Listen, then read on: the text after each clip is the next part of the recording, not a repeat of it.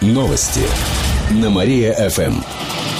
Здравствуйте, в прямом эфире на Мария-ФМ Алина Котрихова. В этом выпуске о событиях из жизни города и области.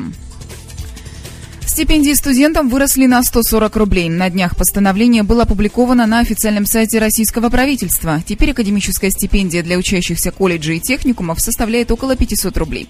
А студенты вузов будут получать примерно по 1300 рублей в месяц. Таким образом, размер госвыплат увеличился на 140 рублей. Также повысилась социальная стипендия и выплата для аспирантов. Кстати, студенты кировских госвузов могут получать денежное поощрение за общественную активность, успехи в науке и спорте. В среднем можно получить прибавку до 5000 рублей. Отмечу, что сейчас прожиточный минимум в Кировской области составляет около 7 тысяч.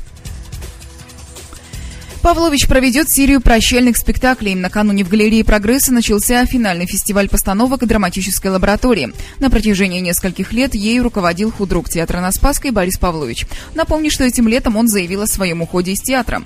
До конца октября в галерее «Прогресса» покажут шесть спектаклей драматической лаборатории. На этой неделе можно увидеть постановку «Моя война». Это спектакль размышления о Великой Отечественной войне. В прошлом году он участвовал в спецпрограмме престижной театральной премии «Золотая маска». По словам самого Павловича, актеры драматической лаборатории уже сами могут ставить спектакли. В Кирове продолжится похолодание. Сегодня днем будет до плюс 4, ночью до минус 3. Везде не ожидается переменная облачность без осадков. Завтра столбик термометра опустится еще ниже. Температура воздуха днем до минус 1 градуса. По прогнозам синоптиков, до четверга будет идти небольшой снег. Чуть теплее станет к концу рабочей недели. В пятницу ожидается до плюс 6.